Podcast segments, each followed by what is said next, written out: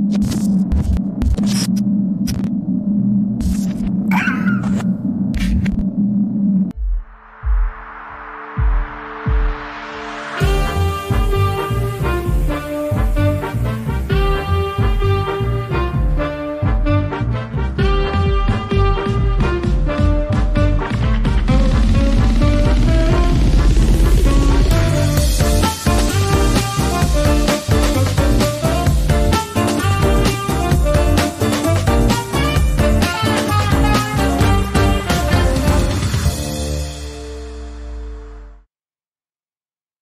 Buenas tardes, bienvenidos a un episodio más de Regiópolis. Gracias por estar con nosotros. Y el día de hoy nos acompaña Jimena Peredo. Jimena, buenas tardes. Hola Alejandro, buenas tardes. Qué, eh, qué bueno que tuviste la oportunidad de acompañarnos el, día de hoy, Jimena. Desde hace mucho te decía que, es, que te tenemos considerada en, en, la lista de invitados. Por alguna otra razón no, no habíamos logrado que consideran las agendas, pero ya estás aquí. Sí, me acuerdo estar escuchando el episodio donde invitaron a David Pulido y que por ahí me mencionaron. Sentí así como una emoción en el pecho de repente de escuchar. ¡ah! Y este, me dio mucho gusto que, pues, que estuvieran considerándome. Te agradezco y me siento contenta de estar aquí. Qué padre. Esa es la, esa es la idea, fíjate, precisamente que, que funcione este networking de invitados que que salgan sugerencias de ahí mismo, de, de, estas pláticas, ¿no? Así es. Y Jimena, ¿por qué, por qué no empezamos eh, platicándonos tú un poquito de tu antecedente, qué eres, a qué te dedicas, qué estás haciendo actualmente, para, para que la audiencia, muchos te conocen, conocen tu trayectoria, pero para que también otros que tal vez no puedan saber este, de, de él? Claro, con mucho gusto. ¿Qué tan, ¿Qué tan atrás quieres que me vaya? Pues desde que naciste, ah. no te crees. Pero este, digamos. Sí, eh, ok. ¿A qué te dedicas? ¿Qué haces? Em, ¿Dónde te recibiste? Bueno, mira, algo que pasó en mi vida muy interesante, creo yo, que cambió, creo yo, transformó el curso que creo que a lo mejor hubiera yo tenido, es que a los 16 años vi en el periódico El Norte un anuncio en donde eh, invitaban a tomar un curso de redacción con Rosaura Barahona. Esto fue en 1997. Yo estaba en cuarto semestre de prepa. No, estaba en tercer semestre de prepa.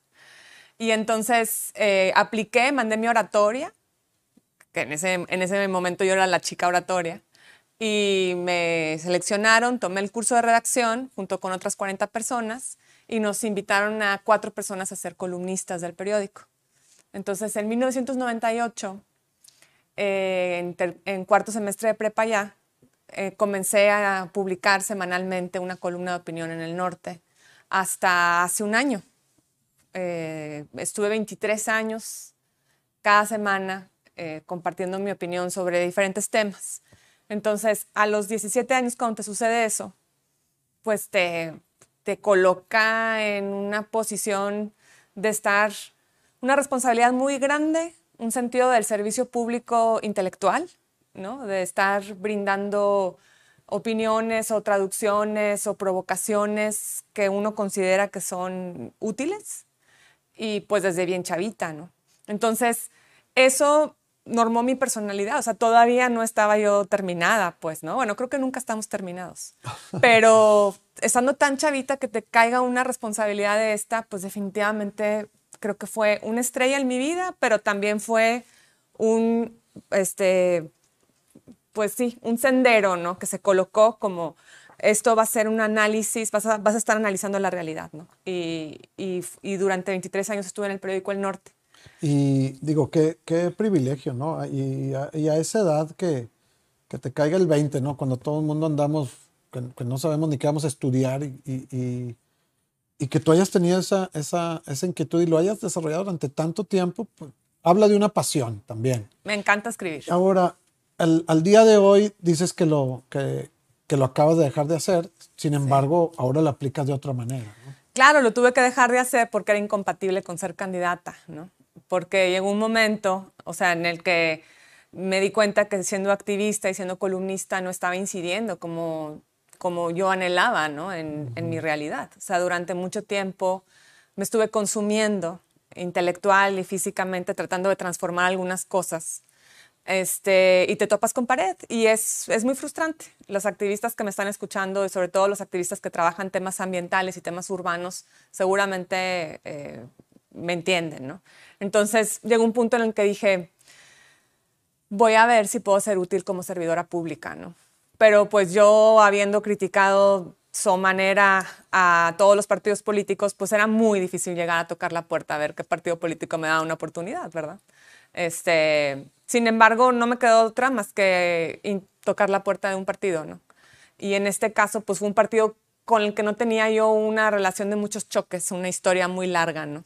Fue Movimiento Ciudadano. Entonces, toqué la puerta de Movimiento Ciudadano, este, tuve la suerte de que se, se, abrió la puerta, este, Agustín Basabe fue quien me, me recibe y después habló con Samuel García, que en ese entonces era candidato a la gubernatura, y y comienza pues ahora un nuevo tablero en el que ahora estoy, ¿no? Que es muy reciente, digo, estuviste muchos años del, del lado del, del, activismo independiente, llamémoslo así. Activismo independiente, y, sí. Y una pregunta que yo tenía, no quería irme tan, tan a lo hondo tan, y tan pronto en la plática, pero, pero creo que viene el caso. Eh, dices que te diste cuenta que realmente puedes lograr más cosas desde otros lugares. Pues tengo la sospecha. Porque fueron muy... ok, porque es temprano todavía. Claro, claro, claro, claro. O sea, creo que es una, una sospecha legítima, ¿no? Decir, bueno, ¿dónde puedo ser más útil?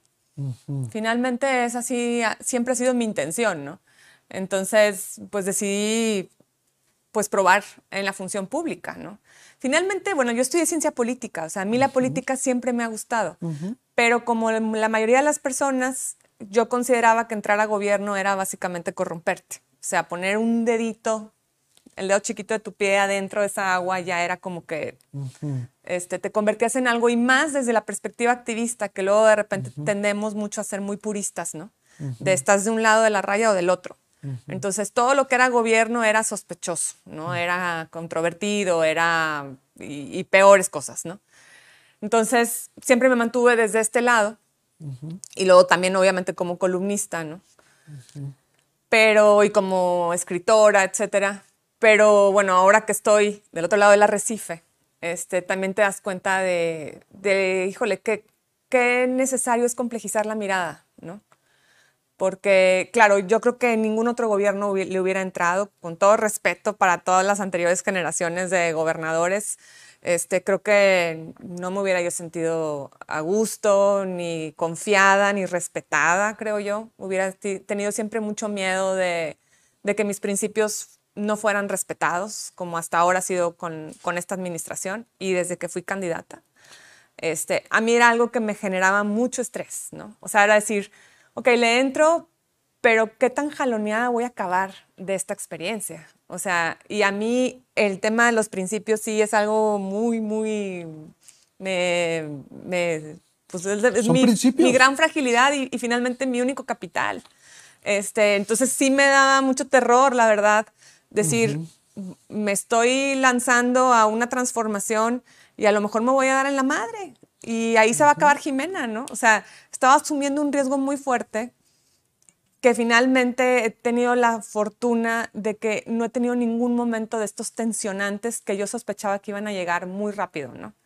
Este, y que iba a tener que encender todas las alertas y, ver la manera de, pues, de superar estas encrucijadas. Y afortunadamente nunca ha pasado, ¿no? Todo lo contrario. No, todavía no. Pero bueno, ya llevamos, pues llevamos una candidatura, este, donde, pues generalmente los candidatos te platican de muchas presiones, de que te bajan una línea, etcétera, ¿no? Este... Es, complejo y, digo, también eh, mis respetos a quienes, a quienes deciden tomar ese camino. Tú desde muy temprano lo entendiste.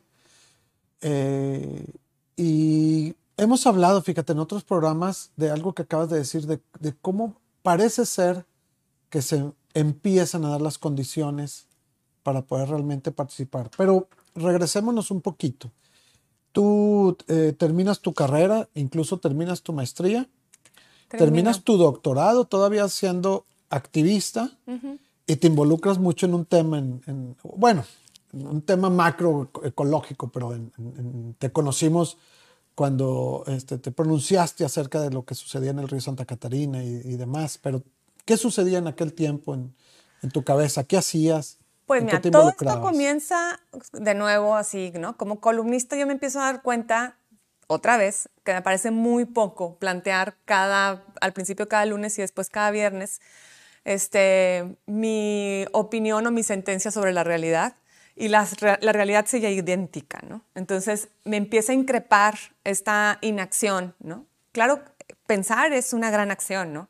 Y es una enorme resistencia, pero al final, pues dependes de que otras personas sean provocadas y se accionen, ¿no? Entonces... Entré a trabajar a CADAC, que es Ciudadanos en Apoyo a los Derechos Humanos. Ahí empecé a conocer de derechos humanos. Se me colocaron unos lentes de empezar a ver desigualdades, injusticias, eh, opresiones, relaciones este, tóxicas, políticas y económicas. O sea, dije, ok, estaba yo estudiando en el TEC Ciencia Política. Termino Ciencia Política, me quedo en CADAC y me empiezo a volver activista ambiental. ¿no? Digamos que el tema ambiental es algo en el que no puedo dejarlo pasar. O sea, no podía, ¿no? O sea, era como, no, no, no, ¿cómo que la Huasteca la vamos a perder, no? ¿Cómo que se va a construir ahí un fraccionamiento de súper lujo en pleno cañón de Ballesteros? No, no, no. Entonces ahí fuimos un montón de personas, 2006.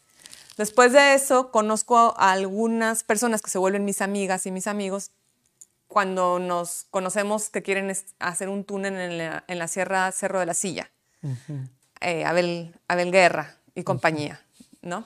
Entonces fuimos a la Sierra Cerro de la Silla, fuimos al Congreso y ahí empecé yo a aprender lo que es ese poder que se supone que es tutela nuestros derechos y que realmente muchas veces es un gestor inmobiliario con el que tienes que luchar. O sea, en lugar de irle a decir, oye, gobierno, este, esa es una área natural protegida, tú tienes que protegerla. En lugar de eso era irte a pelear con coyotes de cuello blanco que eran tus diputados, ¿no? O sea, a mí se me rompieron muchos mis esquemas, ¿no? Yo pensaba, muy inocentemente, que se trataba de ir a tocar la puerta y explicar una situación para que todo el mundo agarrara onda. Nada que ver, o sea, fue una experiencia de soledad política muy grande, de decir, estamos solos, o sea, yo, yo pensaba que estos señores me representaban, yo pensaba que en Semarnat estaban cuidando el medio ambiente, yo pensaba que en Profepa era la Procuraduría, la Policía Ambiental, y resulta que todos están esperando a que llegue el papelito para poner el sello, ¿no? Corriste la cortina. Fue muy duro. Pero digamos, donde fue todavía más duro, y luego me metí a, a Paseo Santa Lucía cuando lo empezaron a construir. este, nos costó muchísimo dinero público y luego pues remataron muchos de estos terrenos. Y, y yo era una joven que estaba diciendo, a ver, necesitamos espacio público, no espacio de consumo. Necesitamos espacio para ir a caminar y para ir a pensar tus cosas. O sea, la ciudad nos tiene que proveer un lugar vacunado, un lugar seguro, para que tus broncas personales tengas un espacio donde irlas a pensar, tengas un lugar donde ir a platicar con alguien sin necesidad de tener dinero en la bolsa. Esos espacios no hay en la ciudad. lamentablemente aquí descansamos comprando y eso para mí no es un descanso. Al final, los espacios supuestamente de descanso son de consumo. Entonces nunca descansamos. Necesitamos espacios, los regiomontanos y toda la gente que aquí vive, de verdaderamente libertad, ¿no? No de que, mamá, me compras, ¿no? Mamá, esto, no, o sea, no veníamos a eso, no, veníamos a desconectar. Todos esos espacios realmente, pues los hemos ido perdiendo. Por una lógica de una sociedad industrial que es súper entendible, está en nuestras raíces, ¿no? Así se ha sostenido nuestra ciudad y qué bueno, pero sí nos hace falta un equilibrio. Y nada más de ver los espacios que hay en la ciudad te das cuenta de que esto se volvió un monocultivo. O sea, crecieron solo espacios de producción y de consumo y nos faltaron los espacios, las reservas naturales al interior de la ciudad, unos ríos vivos, sanos, vitales. Todo eso se fue perdiendo, ¿no? Este, los paisajes naturales y nos quedamos apretados en, pues, en cemento, como ya lo sabemos, ¿no? Y bueno, las facturas ya llegaron. Tenemos un problema de sequía, tenemos un problema de aire y todo eso tiene que ver con que en el espacio no hubo una diversidad de relaciones. las únicas relaciones que procuran nuestro espacio urbano son de producción y de consumo. Otro tipo de relaciones que tienen que ver con cuidado no están, que tienen que ver con contemplación son difíciles de encontrar, ¿no? Se vuelven privilegios para muy pocas personas. No es una experiencia que tengan todas las niñas y los niños de la ciudad. Y hay, y digo, hablando específicamente de, de Monterrey, es eh, muy limitado, ¿no? La, la, la, o muy acotado. ¿Cómo se dice? No, está fundidor. A ver, sí, es nada en comparación con la mancha, ¿no? Y, y, lo que es, y lo que es injusto también cuando ves estos, estas imágenes de zoom out de Monterrey, ¿no? Y entender así como las, los puntitos, ya deja tu verdes, de, de espacio de convergencia, de convivencia. Exactamente. Nulos en gran parte de la zona. Además, y bueno, ahí tocas un tema bien interesante. Uno de los casos que para mí fueron ahora sí ya mi gran maestro, cruel maestro, fue cuando intentamos que no se construyera el estadio BBVA en La Pastora. Por eso que estás comentando, ¿no? Un espacio excepcional, un bosque, cuyo nombre eh, cuyo nombre fue dado por Diego de Montemayor, nada más y nada menos. O sea, es, es un espacio, el Bosque La Pastora, que, que nos nombra como ciudad, o sea, fundacional, a, decir basta, y además fundacional de la Vía de Guadalupe. O sea, Guadalupe, no, Guadalupe se funda por Barbadillo, este, es el centro de lo que hoy conocemos de Guadalupe y el Bosque La Pastora. Son los dos puntos nodales de lo que hoy es Guadalupe y luego venden, venden el bosque para hacer el Palacio Municipal de Guadalupe. La historia de Guadalupe con la pastora es de, ida y de regreso todo el tiempo, ¿no? Porque luego este bosque realmente alimenta de, comida, pero también de combustible a todo el pueblo de Guadalupe. Y el pueblo de Guadalupe durante 300 años cuida ese bosque.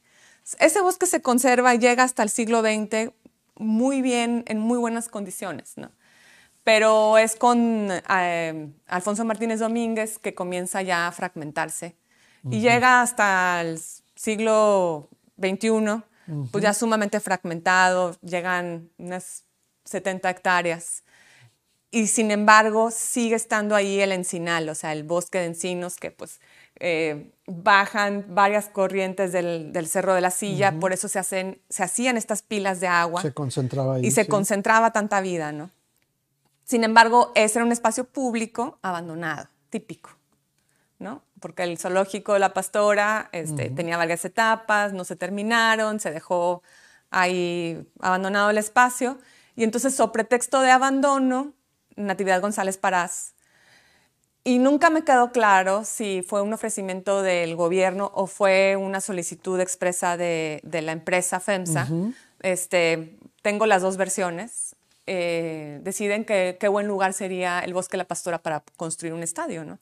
Y nosotros decíamos, no, no, ¿cómo? ¿No? O sea, e, es el último bosque vivo de la ciudad y además es público, no se lo tienes que comprar a nadie. Relaciones excepcionales, vocación ambiental, ¿no? ¿Por qué no construyes el estadio en otro lado? Entonces nuestra, nuestro lema era sí al estadio, pero en otro lado, porque no fueran a creer que estábamos en contra del estadio. Sin embargo, pues no. Este, no sucedió. No sucedió lo fuimos viendo cómo, cómo iban cayendo, te digo, todos estos sellitos y, terminamos pues perdiendo un espacio excepcional. Ahora, me voy como activista a estudiar el doctorado, porque digo, no puedo. O sea, no me da, no me da, no entiendo qué pasó. O sea, ¿cómo, no? Porque además, pues los medios de comunicación, don Robert, este, mi querido este, un beso donde quiera que esté, Mario Castillejos, o sea, todo el mundo nos, nos hizo, nos hizo, pues, nos quemó en leña verde a los activistas antiprogreso, etcétera. este, no pudimos realmente nunca plantear una discusión porque, o, o, destrabarla de donde estaba, porque la discusión era basurero o estadio. Nunca fue bosque, nunca logramos colocar en la decisión de bosque urbano público contra estadio. O sea, no sé si me explico. Y era como, decían, ¿dónde está el bosque, Jimena? Allí es puro matorral, ¿no? Entonces decías, claro, o sea, en la ciudad no tenemos referentes de un bosque local. Entonces tú estás buscando el bosque canadiense. Mm.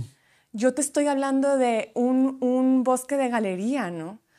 Submontano, matorral submontano, que, que tiene una importancia climática mm. este, crítica en este momento, ¿no? De crisis. Y tú quieres ver pinos. Este, no nos estamos comunicando. No, no. Entonces, mi doctorado fue justo centrada en cómo hemos crecido con representaciones de la naturaleza en el espacio que tienen mucho que ver con jardines y tienen mucho que ver con accesorios o con representaciones de la naturaleza, pero no con la naturaleza en sí dentro de nuestra ciudad. Oye, Jimena, y ahí te interrumpo tantito. Te, este, me estaba encantando escucharte hablar de, de, la pastora y porque no habíamos hablado antes en este programa en todo el año y pico que llevamos con él. Y qué bárbaro, dijiste muchas cosas que mm, mínimo tomo nota mental para ver cómo las desarrollamos más adelante. Pero antes de pasar a que nos digas ahí que por qué decidiste lo del doctorado, que tiene mucho que ver con todo esto, ¿consideras que, que todo está perdido ahí? Ya con el estadio puesto y demás, lo que se puso, mucho se habló de que el esquema de estacionamiento procuraba que de todas maneras salía algo y los árboles. Y, perdón, perdón que me ría. Y luego que se junta por allá atrás con el otro parque que van a llegar y el parque Pipo y el parque el otro, demás.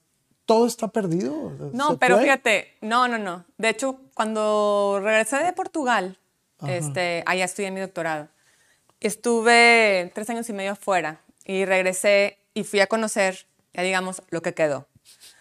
Me quedé muy sorprendida de que efectivamente era un lugar muy bello, porque el encinal se, se, había preservado y porque se había hecho un parque lineal a lo largo del río La Silla que conecta a los demás parques. Sin embargo, hay que decir que hoy por hoy el lugar está abandonado. O sea, lamentablemente. al, principio. No tan al principio, porque sigue habiendo rejas, sigue, pero los juegos están para llorar, no se le ha dado mantenimiento, no se limpia el parque lineal. O sea, la, la empresa que tiene la concesión no está cumpliendo el decreto. Y eso es importante señalarlo. Pero sí, o sea, digamos, si lo, si lo ponemos así como, bueno, ya construyó el estadio y el, el, el parque que quedó quedó lindo, pero podríamos haber tenido realmente un espacio ambientalmente importantísimo para sortear la crisis que hoy estamos viviendo. Y el aire que hoy está respirando Guadalupe seguiría siendo de primera calidad. El aire en Guadalupe pues, bajó mucho su calidad desde que le quitaron 25 hectáreas de suelo vegetal.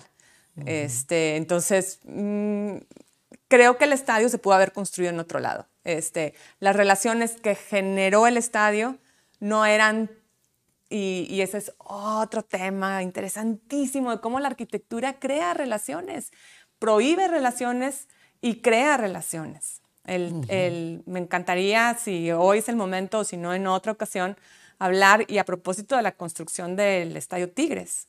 O sea, el estadio, en los estadios hoy por hoy, al menos hoy, el estadio de la UNI, es uno de los pocos espacios democráticos que le quedan a la zona metropolitana. Si no es el único, el último. Y me refiero a que ahí conviven una enorme variedad de personas que en otras circunstancias jamás estarían sentadas juntas y jamás estarían celebrando algo. Es un espacio muy bello, fuerte, poderoso. Políticamente nos sana mucho porque nos encontramos como sociedad y nos miramos y celebramos juntas. Cosa que se perdió en el de. se perdió nada más por hacer una, un, un, monumento que nunca tomó en cuenta a las usuarias y a los usuarios. Mm. Tomaron en cuenta que si el portavasos, que si la silla de primer mundo, que si. Y con esto ya le diste en la torre a toda esta experiencia de abrazarte, de moverme. O sea, está, está, este volver un estadio de tan distinción social le dio en la torre a la bohemia y al espíritu, a la convivencia y a un lugar democrático. Y se volvió un lugar de estatus en el que cuánto logras pagar tú para tu abono. Porque aquí estamos los de 11 mil, acá estamos los de 15, allá están los de 6. Entonces en ese estadio, en lugar de verse todos como iguales, se dividió la gente que llevaba 40 años sentándose junta, se dividió por poder adquisitivo. Y en ese momento le dieron en la torre a toda aquella fiesta democrática que se vivía de manera mm, orgánica, automática, cada sábado. Qué, qué días tan complejas y tienes, eh, insisto, ahorita que estás mencionando, tienes razón y suceden. Y ya me está dando pendiente por el estadio de los Tigres. Tanto, por supuesto. Bueno, yo, yo, yo, yo con muchísimo gusto estoy aquí justo para, pues, en mi casa hay un tigre de corazón y ya una bebé que están a punto de comprarle su pañalero tigre y a ni modo. Este, yo, yo, a mí me gusta el fútbol a partir de mi tesis. O sea, yo no era futbolera, además, pues peor como activista, yo veía a esa fiebre futbolera y a esa pasión que iban a pasar sobre de nosotros. Entonces sentía una resistencia y un coraje. Cuando hago mi tesis y me tengo que meter al estadio y entrevisto a Mario Castillejos, y a Juan Ramón Palacios, y a Alberto Barrera Enderle, y me empiezan a llenar de pasión futbolera, me doy cuenta de, lo bello que no estaba viendo también. O sea, es esto que te digo de complejizar la mirada. Y que estas fronteras que colocamos permanentemente, eh, esa frontera activista-gobierno, que nos afecta muchísimo para hacer equipo, porque tenemos broncas muy gigantes que no podemos resolver ni de un lado ni del otro. Y esa es parte de ahorita de mi jale como secretaria de Participación Ciudadana, o sea, cómo, cómo volver porosa la frontera. Pero entonces también está la frontera tigres rayados, pero también está la frontera hombre-mujer, pero, o sea, tantas, tantas, tantas ficciones que se, que se volvieron divisiones y que nos dificultan la solución de muchos problemas, nos dificultan la convivencia. Al final creo que todo esto está ahorita haciendo cortocircuito en el mundo, ¿no? Y en nuestro caso particular como ciudad, eh, digo, tantos otros factores que también suceden, ¿no? Desde los que nosotros mismos provocamos, la famosa movilidad, lo horizontal de la ciudad y luego la reacción de la verticalidad. Que... Pero bueno, eh, mejor vayamos a cuando, a, cuando haces tu doctorado, porque es muy interesante el tema que decides tomar ahí al, al cierre también, ¿no?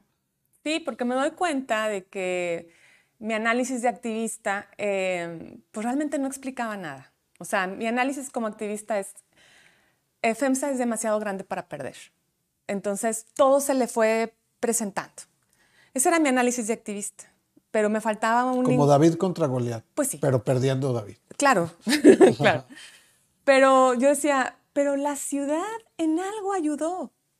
Algo hizo esta ciudad, porque al final, claro, demasiado grandes para perder, lo entiendo, pero eso no me explica nada, no me enseña nada. O sea, es como que nada más, al contrario, se reafirma que el gran poder siempre va a poder contra nosotros. Uno más peleando contra el sistema. Exacto. Como se ha repetido tanto. Pero fíjate, al final son narrativas sumamente este, antipedagógicas, porque tú dices eso y, y, reafirmas esa idea de que hay unos que siempre van a ganar porque son enormes. ¿no? Y, ocultas todos los procesos culturales que están atrás y que facilitan este tipo de crecimientos. Entonces me puse a estudiar todo, desde cómo se funda cervecería, cómo se empieza a crear el espacio. El espacio me refiero a las relaciones que se crean con determinadas industrias, con el trazo de la ciudad. me, doy un clavado delicioso porque además, pues fuera de Monterrey, en la biblioteca, en la Universidad de Coimbra, o sea, este, en un espacio vacunado para trabajar, estudiar, entrevistar gente en aquel entonces por Skype. Este, el Zoom todavía no existía. y, a, ir entendiendo a mi ciudad como un producto de procesos culturales que son reversibles. O sea, así como los procesos culturales nos trajeron acá, de igual manera podríamos, a partir de procesos culturales, revertir ciertas cuestiones que ya no dan más. Hoy estamos en medio de una sequía, Hoy tenemos una crisis de aire, es riesgoso respirar. Entonces, todo esto ya nos está colocando en un límite de decir, tenemos que iniciar esos procesos culturales ya, ¿no? Entonces, ahí es ahorita donde yo me encuentro, ¿no? Este, con, habiendo reflexionado un montonal, este, complejizando la mirada, evitando, aunque no lo niego, de repente me gana el impulso del bueno contra malo, ¿no? Porque así hemos sido educados, a decir, con estos sí, con estos no, y de nuevo a crear estas barreras, ¿no? Y estoy luchando también contra todas esas inercias que tiene mi historia personal para entender que hoy los problemas que tenemos no los vamos a sacar con estas fronteras, ¿no? Son problemas colectivos, son retos súper complejos en los que necesitamos aprender a ser equipo y colaborar. Es la filosofía del gobierno abierto. O sea, los gobiernos, Alejandro, van a fracasar, los, aunque pongas a los más fregones. Si no logramos activar todos los talentos, las inteligencias, las voluntades, las experiencias, vamos a fracasar. O sea, no, lo vamos, no vamos a sacar adelante todo lo que soñamos, aunque seamos el nuevo Nuevo León, si seguimos siendo nada más un gobierno. O sea, el gran reto es abrirlo y que gente como tú y gente como las que nos está escuchando diga, listo, me voy a activar políticamente, ¿no? Que no volverse parte de un partido, que no, no. O sea, empezar a activar por la comunidad. Sí, y fíjate, insisto, ya lo hemos comentado y, y qué interesante que personas con tu trayectoria de, un, de un, activismo, si me permites, en, en, sus inicios medio inocentes, si tú quieres, y que empezabas solamente con estas participaciones y que después lo desarrollas y lo llevas al grado a que tu preparación profesional está enfocada a eso. Eh, entienda precisamente que, estamos llegando al, punto a, dos cosas. Uno, como decíamos, es, el momento político, por llamarle de alguna manera, al menos en Nuevo León. Esperemos que en otras partes también. Pero hay otro factor, el factor de que ahora sí ya se acabó esto, ya no hay más. O sea, ahora sí eh, se lo platicaba a, a Marianne la vez pasada, se lo decía. ¿Y tu hijo qué onda? ¿Qué le toca? ¿Qué, que, ya no le, o que ya no le va a tocar? Entonces, que hacer que la gente entienda eso y que se sume a todo esto es el reto ahora. Yo imagino ahora a, a ti, Jimena, trabajando en estrategias diferentes, ¿no? Como diciendo, oye, qué, padre lo que haces ahorita, entender de dónde viene todo este tema de cervecería o de lo que sea. y por qué llegamos aquí y decir, bueno, qué bueno, y aquí estamos. Ya, ya, no se puede más porque ya se acabó, ¿no? Y ahora estás, ahora estás totalmente desde, desde, desde el lado del, del, funcionario público. Sí, sí, sí, con el enorme reto de ser un puente entre gobierno y sociedad cuando ese puente está dinamitado. O sea, hay heridas, hay heridas, digo, el Bronco se acaba de ir, ¿no? O sea, lo que, lo que hizo... Medio se, había, medio se había dicho, bueno, y, ya, ya, me empieza a sanar esto y luego sale lo del Bronco y se acuerda otra vez todo mundo, entonces... No, Alejandro, pero fueron seis años de realmente de, de, de, desmantelar el gobierno. O sea, este, por supuesto, claro, quedaron personas ahí, servidoras y servidores públicos que mis respetos, ahora por ejemplo ha crecido mucho mi respeto al servidor, ¿no? Este, antes te digo, el otro lado, del otro lado del arrecife todos son idénticos, ¿no?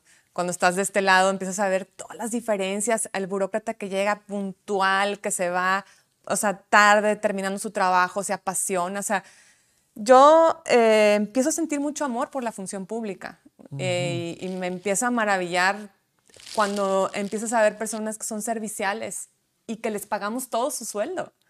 O sea, suena casi una utopía, pero realmente así, así, así estuvo planeado esto, ¿verdad? Claro, yo entiendo que no ha funcionado siempre y que nos falta muchísimo, pero en esencia es bello. O sea, es todo un grupo de personas que se preparan para servirle a las, al resto y el resto les paga su salario para que ellas, con, por ejemplo, es mi caso, ¿no? O sea, yo cuando yo decido volverme o buscar ser servidora pública, digo, ya no me da tiempo de ser activista ambiental, ya no puedo.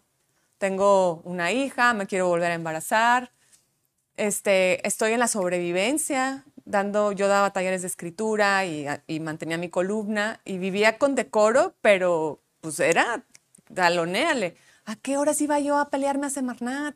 ¿A qué horas iba a ir yo con los diputados? Ya no podía, ya había perdido esa juventud del tiempo libre, ¿no?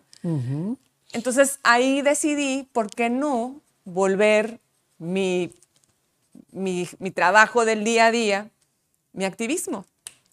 Y el que lo vio mejor pues fue Samuel, porque el gobernador fue quien me dice, vamos a crear la Secretaría de Participación Ciudadana, ¿y qué te parece si tú la inicias, no? Entonces es como, ah, ok. Este, en ese momento todavía no teníamos claro todo lo que ya más o menos porque nos tocó iniciarla, ¿no? Pero bueno, el fundamento de la Secretaría pues son dos cosas, o sea, que los de adentro comprendan que sin los de afuera, para definir el problema que quieren resolver, para diseñar la solución, para implementarla y para evaluarla, si no tienen ese puente con los de afuera, van a fracasar los de adentro, por más fregones y preparados que estén, que estemos.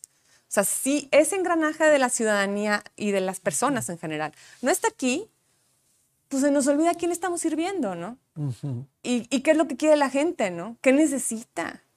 Y a esta gente quisiéramos decirle, o sea, por un momento creamos, también aquí es una cuestión de fe, que esta gente quiere servir, ¿no? Y que está igual, igual desesperada que tú, ¿no? Tú votaste por esta gente, por el gobernador por este equipo. Dale un voto de confianza y acércate porque no vamos a poder solos. Entonces, este trabajo de vinculación es el que nos toca participación ciudadana, que no es nada más un rollito, ¿no? sino es metodologías. Sí, que eso es lo que te iba a preguntar. Empezamos a, ya, se nos empieza a, terminar el tiempo, pero no quiero eh, despedirnos sin, sin, sin, que abundes un poquito en, en este tema de, la participación ciudadana. ¿Cuál es el enfoque? ¿Qué es, eh, porque lo hemos platicado no fuera del aire, obviamente.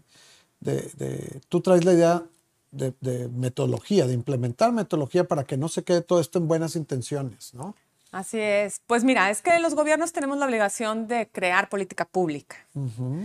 Desgraciadamente ha habido muy pocas experiencias de política pública en Nuevo León que tengan este ingrediente, este engranaje de decir, vamos a, co-crear la política pública con especialistas, con academia, con iniciativa privada, pero también con las personas, con las personas que son las que están ahí viviendo al día a día en nuestra ciudad, ¿no?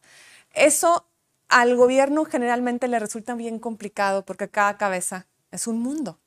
Y entonces es como, ¿no? O sea, tenemos prisa de activarnos y ya se nos fue medio año y vamos y vamos. Entonces, abrir la discusión nos cuesta mucho trabajo al gobierno. Y a ti también y a mí también. O sea, cuando es, ¿a dónde vamos a comer?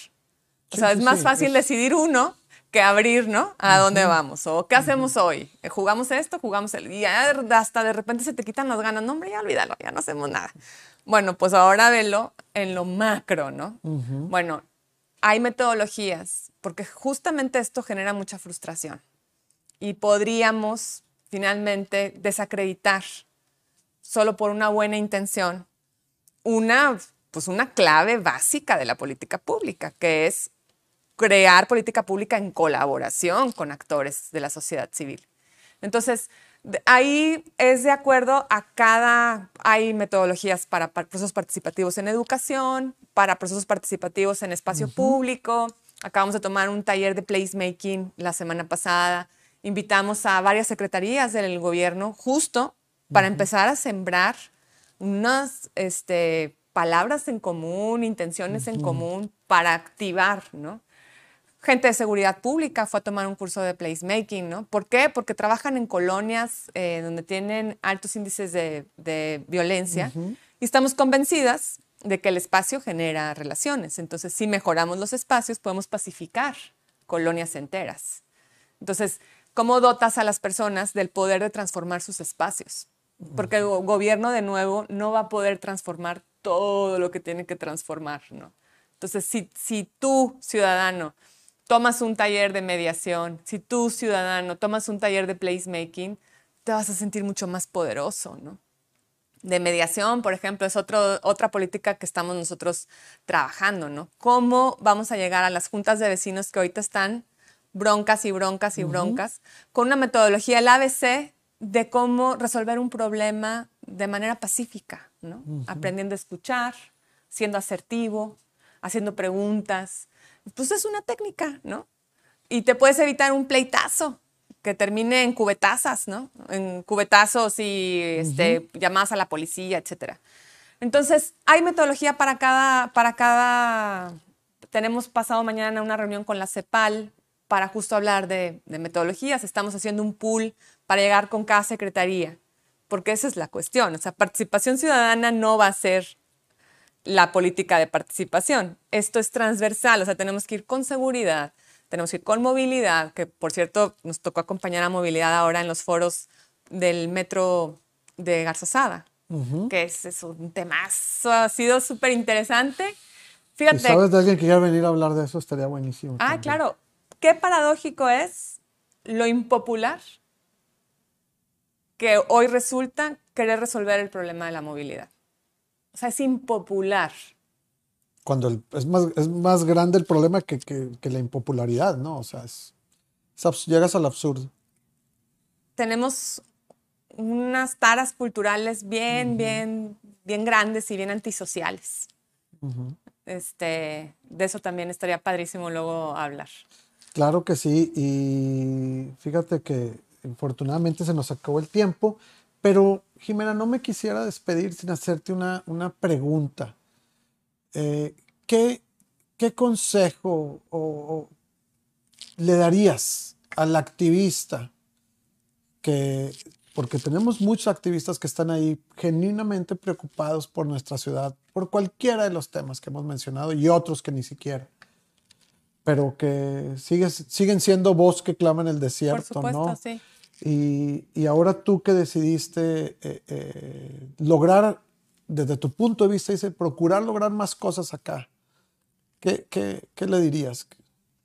Mira, así que qué pena, pero son, no son consejos, sino es, te voy a decir lo que estoy viendo, ¿no? Que en su momento no lo podía ver. Hay muchas veces que las personas que están del otro lado como gobierno están sobrepasadas. O sea, mm. tienen un montonal de cosas que sacar adelante. Y mm. llega un activista a tocar a su puerta y le hace una exigencia. Le conmueve, en el mejor de los casos, le conmueve y dices, tienes toda la razón.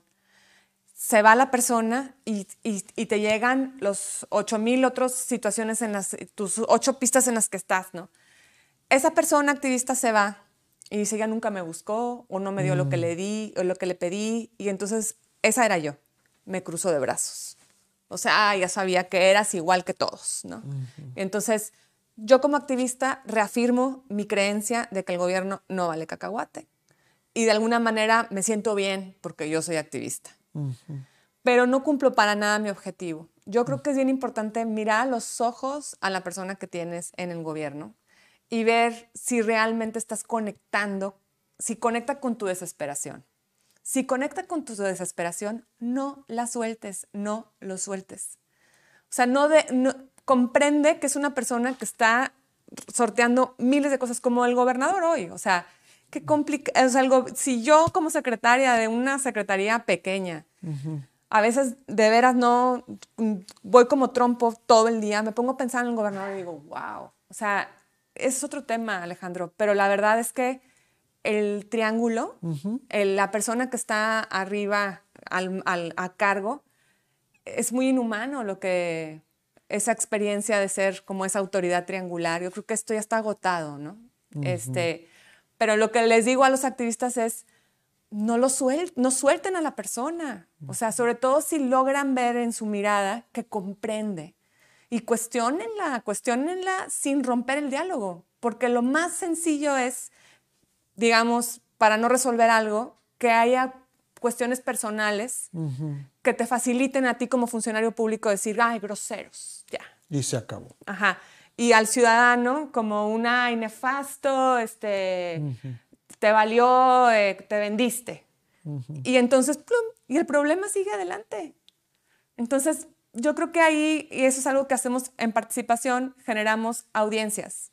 Ponemos una mesa, tu ciudadano nos dices, traen un bronconón, necesito hablar con mis autoridades, te escuchamos y te decimos, ah, tienes que hablar con secretaria A, secretaria B, secretario C, los juntamos, expones tu tema y las autoridades te contestan.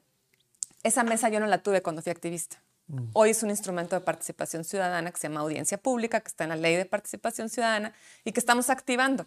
¿Para qué? Para que haya menos protestas, menos conflictos y haya una cercanía, un comprender. Y el funcionario también te dice, no tengo, no, sé cómo hacerle.